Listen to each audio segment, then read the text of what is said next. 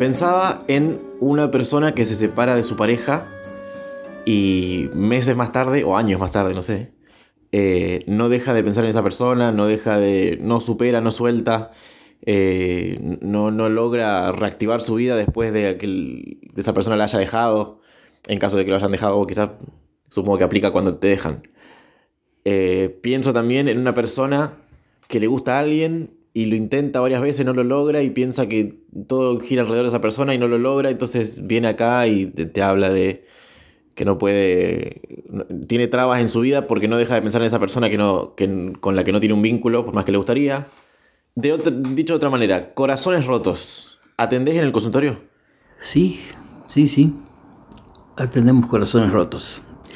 Este, podríamos decir que de alguna manera podemos conectar más lo que se expresa con el cerebro. El corazón no sé si habla tanto, digamos, pero los sentimientos este, están.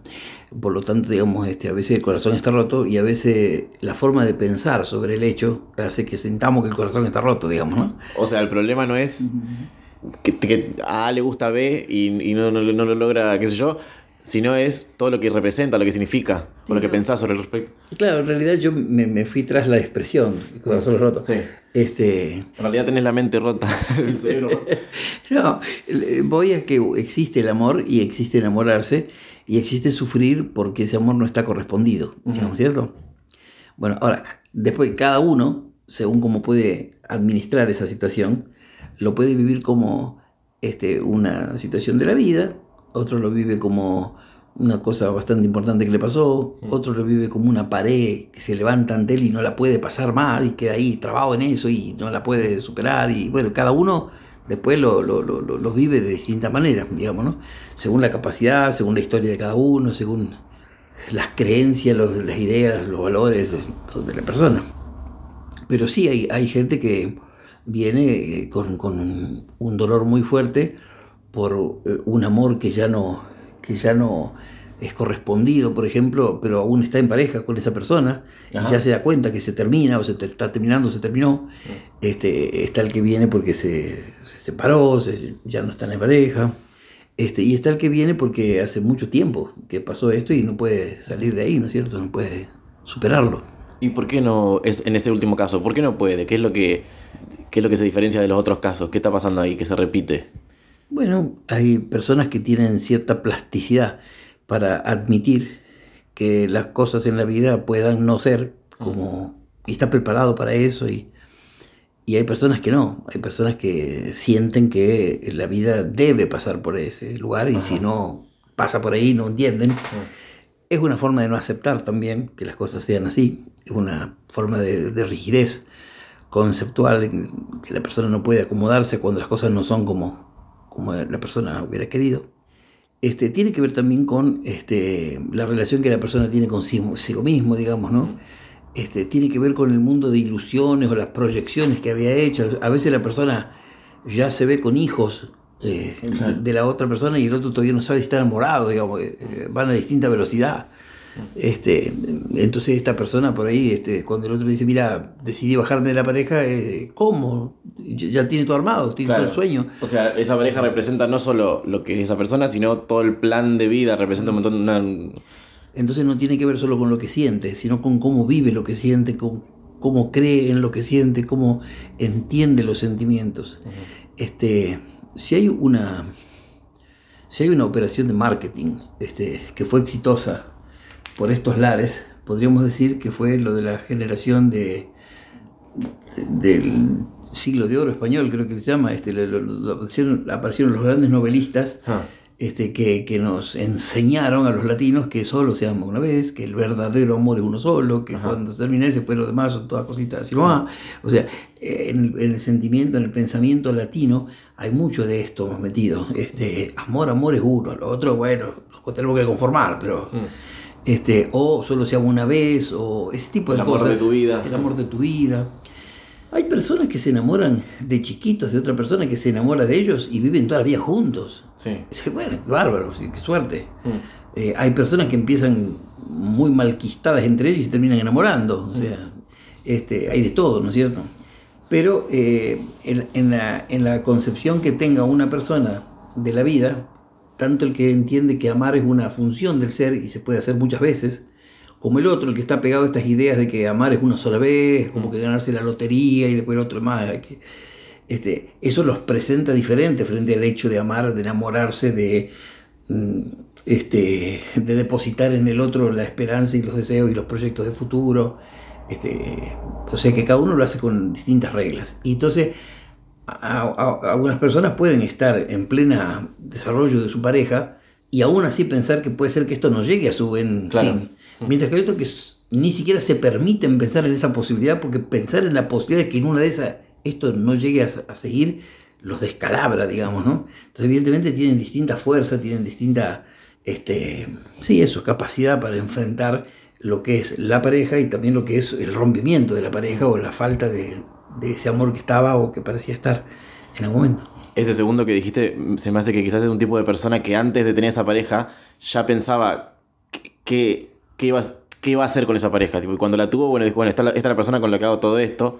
Eh, como que estaba buscando pareja para cumplir esa proyección quizás. Y a veces, eh, a veces eso está atado a un cómo es el otro, y cuando encuentra un otro que es como ese, dice, este es. Claro. Este, a veces como ya tenía el molde antes de encontrar a la persona. Claro, a veces el molde ese es conductual, a veces el molde ese es este, cultural, a veces el molde ese es físico. Mm. O sea, se la imaginó y un día la vio en la vereda venir y la chica no tiene nada que ver con lo que él pensó.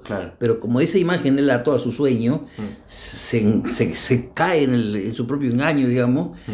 Eh, eh, bueno, son, son las multiplicidades de facetas con las que los seres humanos enfrentamos la vida, ¿no es cierto? Hay personas que desde chiquitos viven en familias este, cohesionadas, familias que no tienen grandes este, eh, disturbios, este, y, entienden la vida como una proyección de eso y también quieren su familia y se le imaginan este, eh, una, familia este, numerosa y, que dure en el tiempo y mm. que atraviesa tempestades y cosas y va, se va enriqueciendo y que eso es la vida. Y hay otras personas que están criadas en hogares donde su mamá es la tercera esposa de su papá y, y los otros hermanos son de otras mujeres, de otras madres y después también se separaron sus padres y después fue a vivir con el abuelo y después, o sea, la historia nos marca de muchas maneras y, las expectativas que tenemos van cambiando también en función de muchas cosas.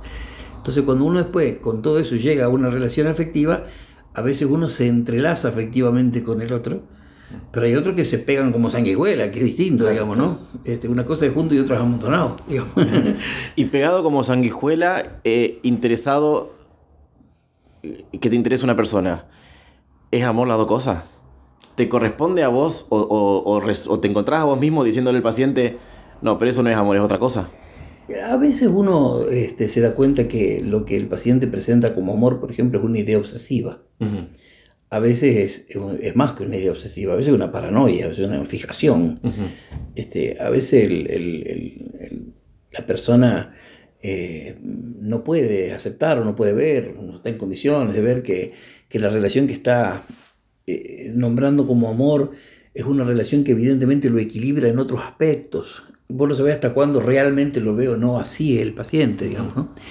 Uno no está para decirle si esto es amor o no, qué sé yo, pero eh, cuando detectamos que hay cuestiones así obsesivas o paranoicas, este, evidentemente se trabaja para que el paciente entienda que eso no es este, del todo, vamos a decir, normal o sano y a partir de ahí tratar de trabajar con el paciente ciertos desapegos o ciertas posibilidades de pensar otras cosas, no porque urgente haya que separarlo de este, de este, de este objeto, de este ser amado o pseudo amado, sino porque el paciente tiene que crecer si puede, tiene que salir de eso para su crecimiento, digamos, ¿no?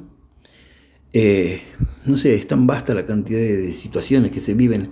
Este, hay, hay personas que que en su pareja eh, establecen eh, como lo más importante, en, realidad vos lo ves desde afuera, pero este, es una cuestión de poder. Por ejemplo, se quedó con la persona que podía dominar, ¿no es cierto? Y para él eso es, eso es la felicidad, mientras funciona, eso es la felicidad, sí, que el otro haga lo que yo quiera, que yo llego y ya están las cosas como yo quiero y dale que va, y, y mientras no le ponen nada, estamos todos felices, ¿viste? Mm. Y vos te podrías preguntar, ¿el amor? ¿Qué, qué síntomas da? ¿Cierto? Y vos decís, el, y el amor es generosidad, el, amor es, el amor es agradecimiento, el amor es preocupación por el otro, Cuando vos ves una pareja que los dos están reclamando uno al otro lo que cada uno necesita para ser feliz, pues esta pareja está muy jorobado ahí. Es un negocio. Eso es, claro, un toma y daca de buscar una cosa. Pero cuando vos ves que hay otro tipo de actitudes, por ejemplo, los dos están pensando constantemente en el otro, en hacer feliz al otro. Entonces, ambos reciben lo que necesitan, pero no porque lo pidieron, sino porque el otro se los dio.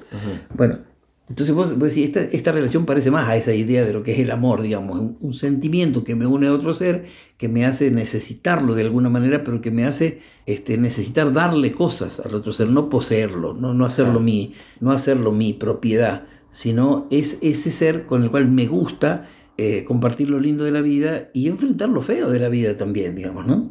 Eh, con lo cual me gusta, al cual me gusta darle este, todo lo más lindo que tengo y bancarle lo que no es lindo de él, digamos, porque le reconozco el derecho de no ser perfecto, ¿no es cierto? Digamos que cuando hablamos de amor y hablamos de, de, cosas sanas, es entre personas que se saben imperfectas, entre personas que se saben perfectibles, entre personas que saben que no se completan nunca uno al otro. Este, una relación en la cual este, uno quiere mucho estar con el otro, pero sabe que eso no le cuesta su, su humillación, su sojuzgamiento, su pérdida de libertad, sino que es una cosa linda, digamos, ¿no? Donde el otro te, te ama y porque te ama no te sojuzga, ni te humilla, ni te quita tu libertad, sino que es una relación, digamos, ¿no? Un dar, recibir, elaborar. Pienso en esto de cuando se pone más peligroso, voy a hacer una de mis referencias a alguna serie. Hay una serie donde no, quiero decir qué serie es y qué, porque capaz que les cago, porque esto pasa en la cuarta temporada recién, pero eh, hay un personaje que está todo el día hablando de su prometido, el prometido, y un día lo van a conocer, un día se lo voy a presentar, que yo está toda la, serie, y un día nos damos cuenta, nos enteramos que una vez conoció a un tipo, se lo cruzó, tuvieron una cita que no estuvo buena, el tipo se fue, nunca más hablaron. Y ella inventó en su mente que era su prometido y estaba obsesionada con él y pasaron los años, nunca más lo vio. Eh, lo llama por teléfono, él no la atiende, y dice, está loca, qué sé yo. Eh, y, ella le cuenta a todo el mundo que es su prometido y que yo estaba ya mal de la cabeza. ¿Se pone así de peligroso a veces?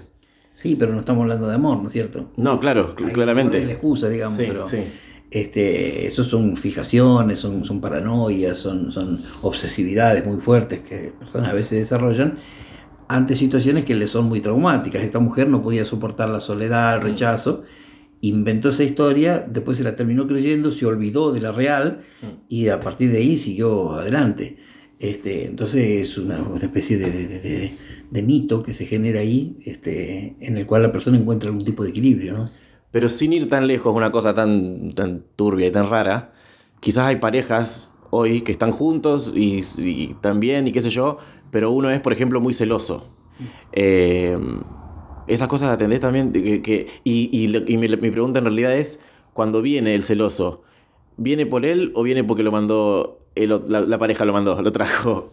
A mí me gusta cuando vos decís, eso atendés también. Es como si estamos revisando la carta de menú de mi... No, porque si no lo atendés, entonces no, pasa acá adentro, pasa en otro lado. No, no, los terapeutas atienden esas cosas. Este, sí, esto llega a los consultorios. Eh, Vos, te referías, por ejemplo, a una persona que sea muy celosa. Entonces está la relación, está, hay un sentimiento. Sí, todo marcha. Pero hay temas que son jorobados, ¿no es cierto?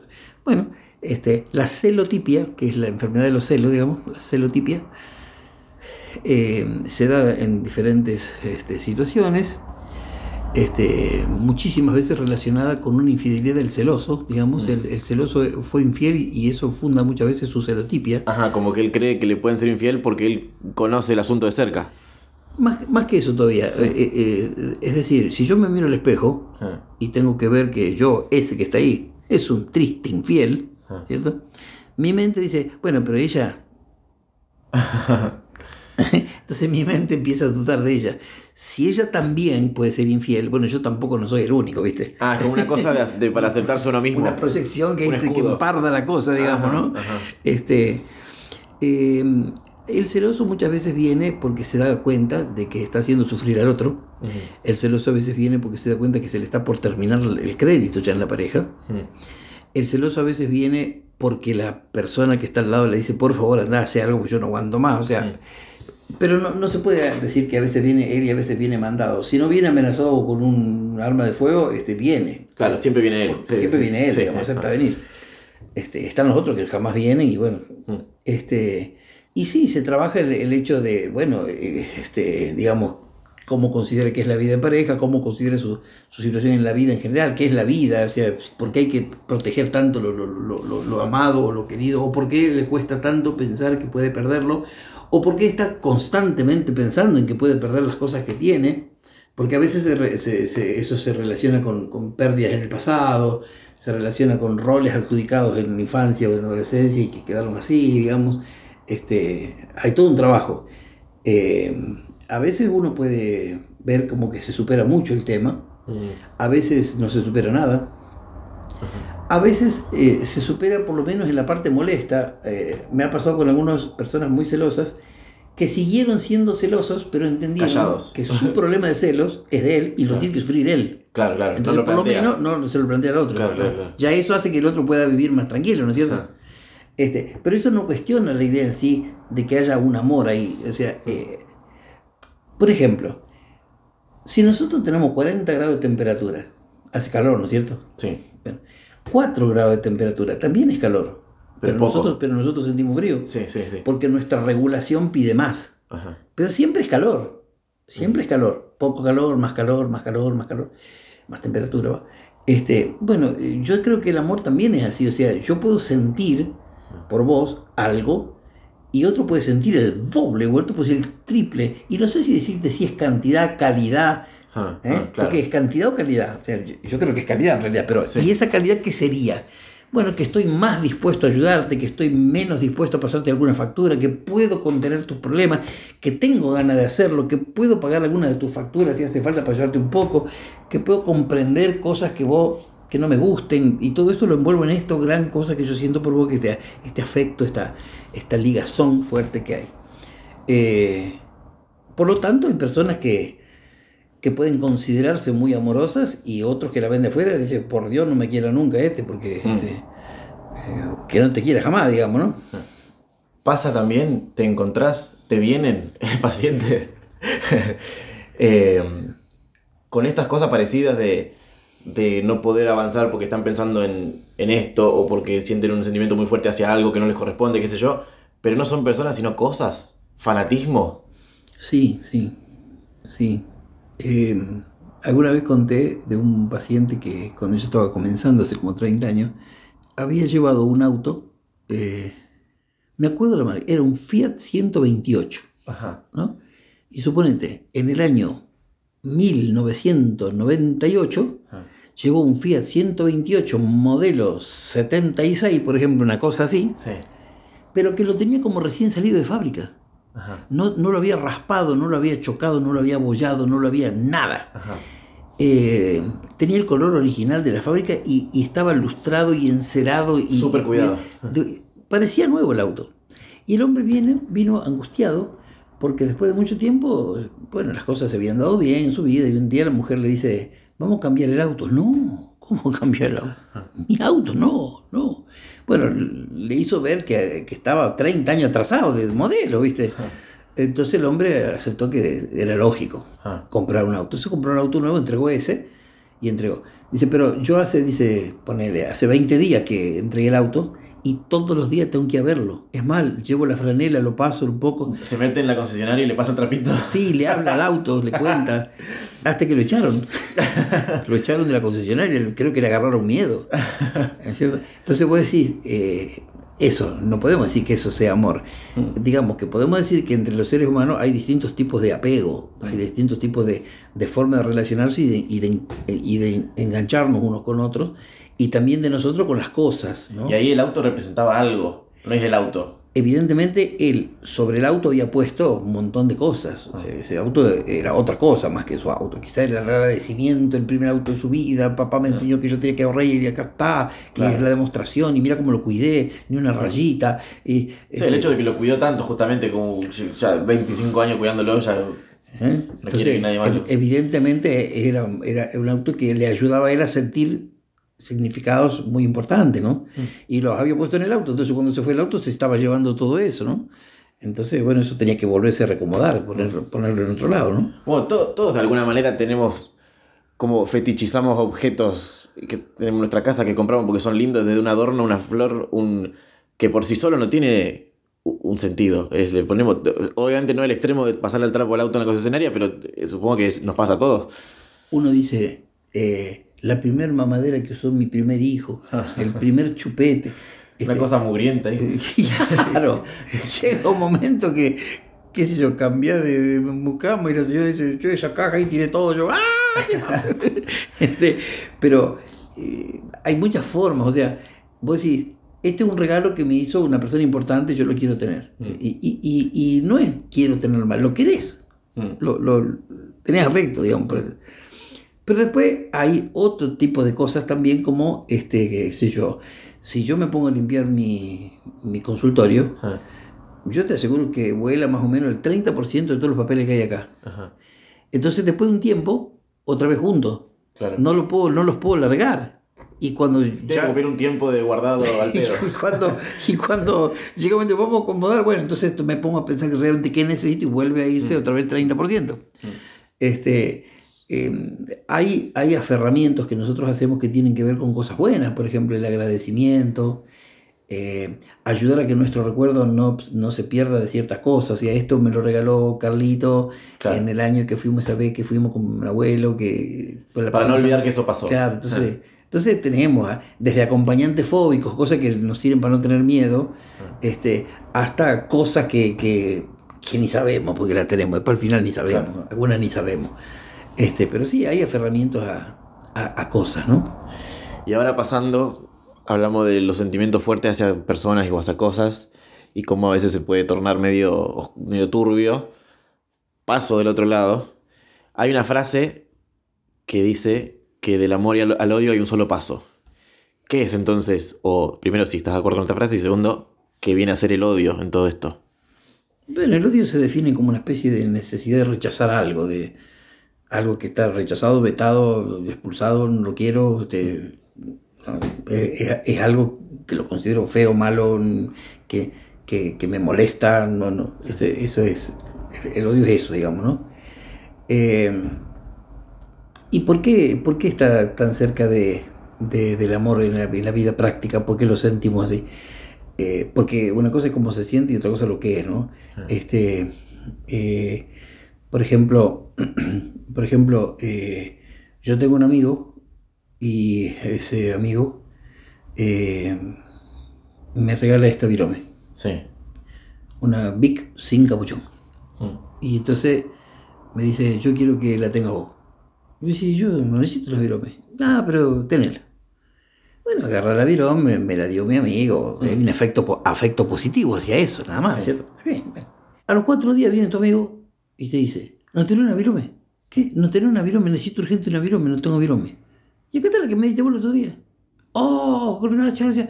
Perdona si no te la devuelvo, ¿no? Más llévatela. la virome. No sé por qué la tuve que agarrar y ahora llévatela. Ah. Ese desapego no me cuesta nada a mí. Ah. No me cuesta nada. me da risa que me haya regalado una virome y después me la pide. Sí. Y ni siquiera está dispuesta a devolverme, se la va a llevar nomás. Ah. Ahora, si vos dijiste que me amabas y me lo dijiste a mí que te amo, vos sos muy importante para mí y me estás haciendo una declaración, cuando me decís que me amas, que me llena de ilusiones, que me llena de, de cosas lindas. Yo ya estoy proyectando mis, mis cosas y pongo ahí mi, mi deseo y, mi- y mi alegría y, y- apuesto mi alegría futura de que vamos a estar juntos frente a la vida. Y una vez que estoy bien, bien metido, vos me decís, no, no te, quiero más. Ah.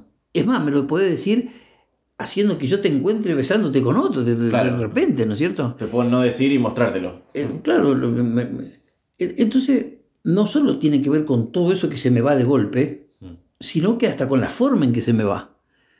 Entonces eso hace que yo tenga una reacción distinta de que si vos me llevas la pirome de Mercoleta que me regalaste. Ah. Me diste poco y me sacaste nada, ¿me entendés? Lo otro es diferente. Entonces cuando yo siento semejante vacío, ese vacío no lo quiero en mi vida yo. Claro. Ese vacío es horrible. Y si vos sos el culpable de esto, a, a vos estoy sintiendo cosas muy malas, ¿me entendés? Que yo, eh, a esa, a esa altura, creo que la conmoción que uno siente es verdadera. Ah. Pero no sé si es un sentimiento o es un no sentimiento. No, no- Normalmente como el calor. Claro, el amor es una fuerza, el, el- el odio es una, Una es falta de. una falta de, me parece, ¿no? Distinto de la ira, que en todo caso eh, el odio me genera la- la- el reverdecer de una, de una necesidad de expresar cosas, y eso sale con un fuego y una fuerza, y eso va a hacer daño, digamos, Claro. trata de dañar, trata de... Este, es un enojo que tiene que sacar toda esa energía que sobra, digamos, ¿no?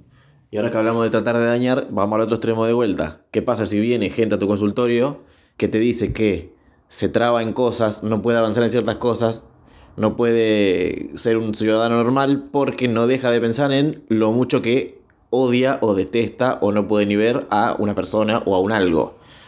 Hay una frase que dice, ninguna persona vale tanto como para que vos te desciendas tanto como para odiarla. Ah. ¿eh? No, nadie merece que vos desciendas tanto, digamos. ¿eh?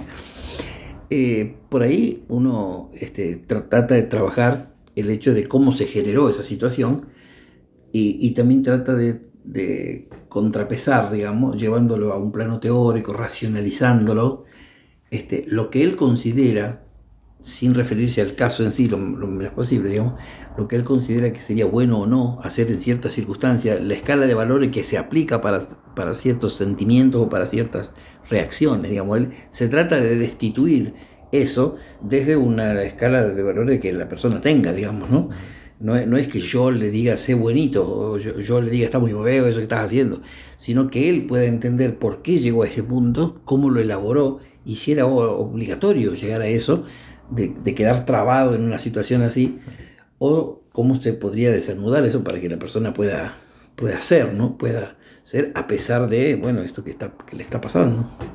Eh, recuerdo que una vez un señor vino, yo lo conocía de su trabajo al señor, y deposita sobre el escritorio cuando se sentó una, una bolsita de, de de panadería, del papel madera ese, este, y la bolsita cuando se posa sobre el escritorio hace toco. Yo dije, acá hay algo duro y adentro. Bueno, y el señor me dice, mire, yo tengo un revólver acá adentro. De la charla que nosotros tengamos depende si yo salgo de acá y voy a matar a una persona o no. Bueno, este, entonces me contó una historia donde una persona que él hacía muchísimos años que no veía se encuentra con él fortuitamente en la calle. Él iba a pedir una ayuda a otra persona y este le dice, ¿cómo voy a pedirle a otra persona? Le dice, yo te ayudo. Sí, sí, no nos vemos hace 40 años en la vida. Y yo, pero escúchame, viste. Habían ido juntos a la escuela primaria. Te ayudo yo. Y te ayudo y te ayudo, te ayudo. Lo envolvió, le hizo firmar cosas y lo estafó. Lo estafó. O sea, una persona a la cual él no iba a molestar con ningún pedido, se le ofrece, le soluciona el problema, pero lo engancha y lo estafa. Y una persona que conocía. Que era un conocido de la infancia, que hacía 40 años que no veía. Él en esa tramoya que le hacen, él este, le pide a sus suegros que eh, iba a recibir un préstamo y que figurara la casa como garantía. Total era para que figure nomás. Bueno, terminó dejando en la calle a sus suegros. Él vivía con sus suegros en la casa de sus suegros, quedaron todos en la calle. Bueno, después de hablar largo y tendido, la persona se fue y no, no sintió que era necesario matar al otro, digamos. Y bueno, y- y, bueno lo pudo canalizar de otra manera. y- pero sí, hay, hay, hay personas que vienen con una situación ya casi de conducta muy elaborada, ¿no? A veces para matar a otros y a veces para matarse a ellos, digamos. O sea, ta- también hay una- un rechazo muy grande a veces por sí mismo o por la vida que se vive o por, o por las condiciones y, y la violencia a veces no es para otro, es para uno, digamos, ¿no? Pero hay algo bastante raro o curioso en esto de que no se dejó llevar por su ira y qué sé yo y fue y lo mató. Dijo, voy y lo charlo con el doctor. Qu- Quizás casi, bueno, no sé, esto digo, se me ocurre que de alguna manera vino a que lo convenzas porque quería que lo convenzas. Es así. O sea, evidentemente el Señor tenía una lectura racional del hecho donde dice, si yo lo mato a este tipo, eh, acá se va a haber hecho justicia. Porque todos los que conozcan la historia cuando ven, dicen, está bien, tenés que ir preso, pero la verdad, Bien matado. hiciste bien. ¿viste? Ahora, hay una lectura de la justicia que es la justicia penal ordinaria de los tribunales de acá, acá a la vuelta, ¿cierto? Pero hay, otros, hay otras lecturas de la justicia, hay otras lecturas que el hombre hace de la justicia, de lo justo en la vida. Las personas que, por ejemplo, creen en Dios, suponen una justicia de Dios también, que es distinta de la del Código Penal. Ajá. Eh, y que opera de otra manera y que, y que, y que funciona a distintos horarios y distintas eh, formas y que no es mañana que te llega el cobro, a lo mejor te llega más adelante. Y los que creen en la trascendencia de la, después de la vida, después de la muerte, este, eh, piensan que también se puede resolver del otro lado. O sea, Claro. hay un montón de situaciones, ¿no? Y los reencarnacionistas, que, que, que, que, que no hay nada que resolver, sino cosas que aprender y que se van sumando vida tras vida. Y, o sea, hay muchas formas de pensarlo. Este hombre, evidentemente, se sentía lleno de una necesidad de justicia que él sentía que la podía canalizar así y habrá podido en algún momento, gracias a la, al amor, gracias a la, a, la, valoración que hacía de su esposa, de su hija, cómo iba a dejar a su familia, eh, eh, los iba a dejar en la calle peor todavía, no los iba a poder defender, no iba a poder trabajar por ellos, iba a estar preso, la vergüenza. Este, quizás ni siquiera pensó mucho en su propia culpa frente a Dios o frente a la justicia, sino que a lo mejor hasta pensó en sus seres queridos y dijo, yo necesito a alguien que me ayude porque yo no estoy encontrando cómo hacer para no matarlo a este Ah. tipo. Pero justamente como voy a decir, el hecho de que haya venido ya implica un deseo de ser ayudado. Ajá. ¿no? Este, hay, una, hay una anécdota, yo no sé si ya te la contamos en una charla, donde este, había un suicida en tratamiento y justamente él se quería matar, según él se quería matar y bueno, y, y- y ponía constantemente en el médico la decisión, y el médico iba zafando, iba zafando, iba zafando. Ajá. El médico era nada menos que Enrique Pichón Rivière, ¿no? Este, y de pronto, eh, en un momento, el, el doctor Rivière se da cuenta de que este hombre ya, ya no quedan recursos de- por la vía que venían usando, y entonces el hombre dice, bueno, llegado a este punto, este, me voy a matar. Ajá. Entonces Pichón Rivière abre un cajón, saca un revólver, le apunta en la cabeza y le dice, si te matas, te mato. Qué, qué frase tan totalmente incongruente, ¿no? Sí. Pero le sirvió al otro paciente para volver a tener una cosa No quiso que lo mate. para matarse. Bueno, eso tiene que ver con cómo se, cómo se generan la- los, los símbolos y las, este, eh, digamos, los significados en, en- en la relación con el paciente. ¿no? Pero sí, esto, del, esto de la elaboración de, de situaciones de mucha fuerza, eh, que puede llamamos odio, digamos, también en un momento podríamos llamar, no sé, sentimiento de necesidad de justicia, este, mm, eh, sentimiento de, de- de- de haber sido defraudado, traicionado. Eso genera cosas, ¿no es cierto? Y bueno, eh, ese- esas cosas de ese rechazo eh, el odio, ese sería el- pero más cerca esté de, de un objeto que prometió cosas, a ver, vamos de nuevo, este, estamos hablando del amor, o sea, Sí. eh, ¿por qué yo puedo odiar a una persona que no conozco? A veces vos la conocés, la persona, eh, te, te presenta a una persona en un, en un cumpleaños y vos le saludás y decís, con este tipo Sí. jamás podemos llegar a ninguna, lo percibís, Ah. lo, lo, lo, lo sentís, digamos, ¿no? Y así como hay otros que los querés, antes que llegue la mano tuya al saludarlo al tipo, ya lo querés, ya, ya te, eh, se percibís una buena onda, esa afinidad o esa desafinidad que hay. Este, pero a veces una persona que no conoces, no tenés el resguardo de tu afecto con ella para perdonarle, digamos, Claro. cosas que te haga. Y entonces rápidamente la Mm. sentís. Pero también hay un sentimiento de rechazo, pero no hay un sentimiento de gran necesidad de resolverlo, porque no me interesa la persona, yo no la quiero, no la conozco. claro. No le voy a pegar un tiro. El problema es que yo estaba enamorado de la persona, estaba totalmente pegado, jugado ahí. Ah, pusiste Entonces- mucho ahí. Entonces me sacás eso de golpe y de mala manera, claro, yo el sentimiento es, es, es Y ahora, una cosa que yo una vez escuché hablar, pero quisiera ver cómo es. ¿Qué pasa? Que yo entiendo que, hay un protocolo.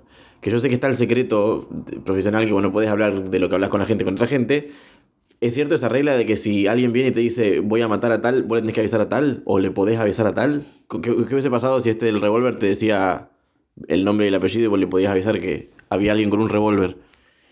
Yo creo que el ser humano no es capaz de hacer reglas que funcionen siempre en todas las ocasiones. Eso sería una regla perfecta y el hombre no es perfecto. Entonces, la regla de que, de que hay un estado de, digamos, de reserva, de protección de lo que se dice acá adentro, ¿cierto? Esa regla tiene que ver con que si vos le imponés esa regla, la persona que viene va a ser después llamada por, por el exterior a contar lo que pasó acá. En vez de la regla lo protege, no, no puedo decirlo. No, pues nadie puede saber lo que se dice ahí. Porque si no, la persona terminaría no pudiendo decir acá las cosas, pues después las tiene que decir afuera. ¿Cierto? Entonces, no, no, no, acá es acá, se dice solamente acá y queda acá. Esa es una regla para que la cosa realmente funcione, para que la persona se sienta capacitada para decir cosas y, esto pueda, pueda valer. También es cierto que eh, puede venir de pronto alguien a, a requerirme a mí sobre una verdad que se haya dicho acá adentro que pudiera tener que ver con, qué sé yo, un juicio, un litigio, ¿viste?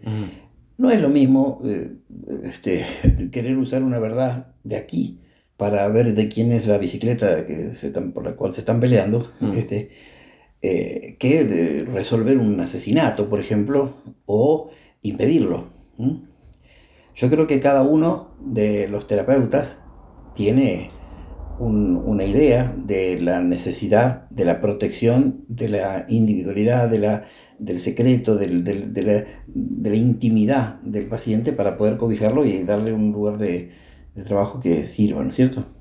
Yo en lo personal, si estoy convencido de que alguien va a matar a alguien, haría todo lo que mi creatividad de persona este, eh, está, tiene en juego para, para esto. Por ejemplo, a mí me ha pasado de una, de una persona que me dijo, doctor, venga a sacarme el arma de la mano porque me suicido, ¿cierto?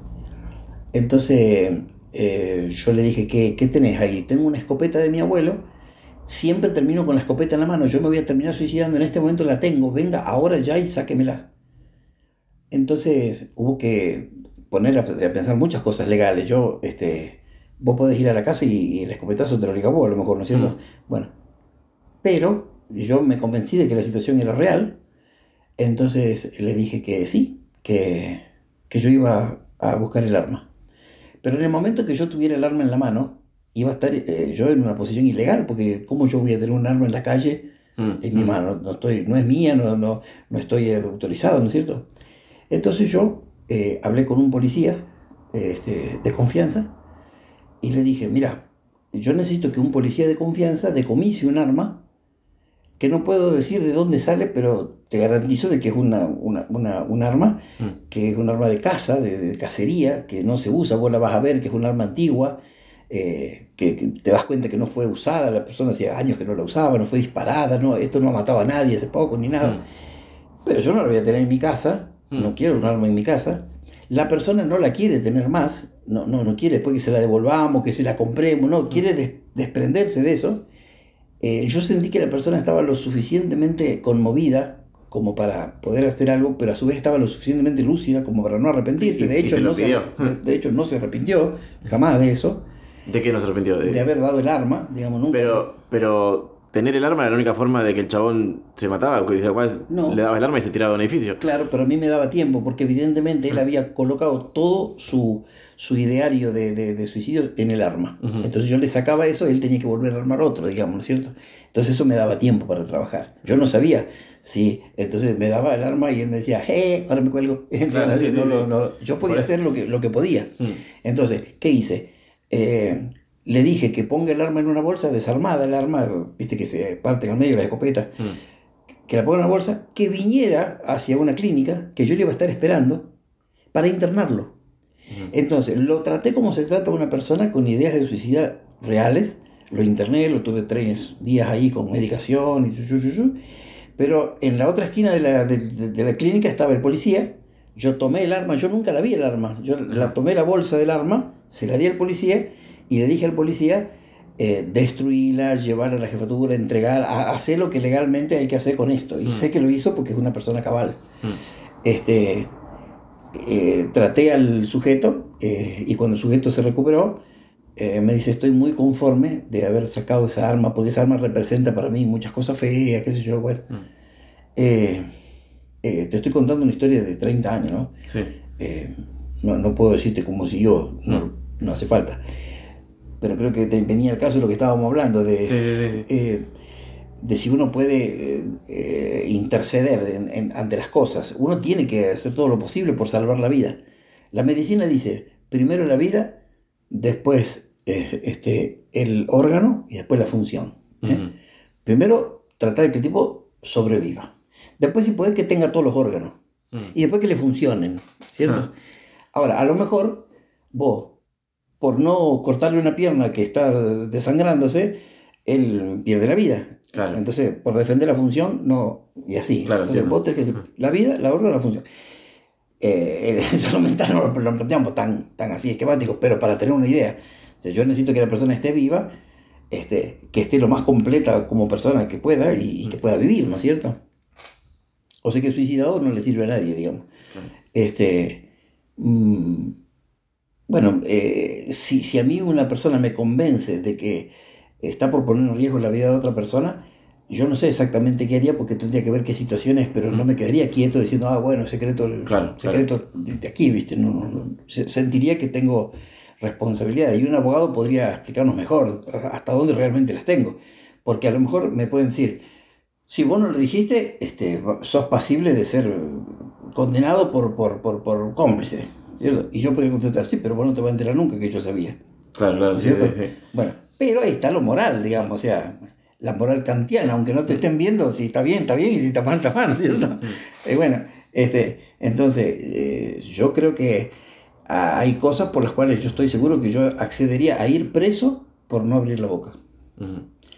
Hay cosas que yo me he puesto en la cabeza, si alguien me acusara de algo, y para salvarme de ese algo yo tuviera que decir algo, este, posiblemente preferiría no, porque yo creo que hay, hay cosas que trascienden a la vida de la persona y si vos te toca pasar por ese agujero, bueno, Mm. después vemos por qué será, pero yo creo que en la, en la acción de uno puede estar también el, el- el sentido de la acción de todos, ¿no es cierto? Entonces, eh, así como iría preso por, por, por, por no revelar cosas que siento que no tendría que decirlas, este, también, eh, si de última tengo que ir preso por haber revelado un secreto de un paciente, pero salvado a una persona, también lo haría, digamos, ¿cierto? Me parece que eso es una cosa ética. Hay una escalera, ¿sí? Viste que hablábamos del odio y Sí. después hablábamos de la ira, Mm.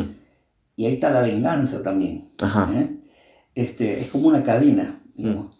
Pero a su vez se puede hablar de cómo funciona cada vez más eficientemente y cada vez más desembosadamente la máquina de odiar. O sea, hay personas que trabajan para generar estas cosas en la gente.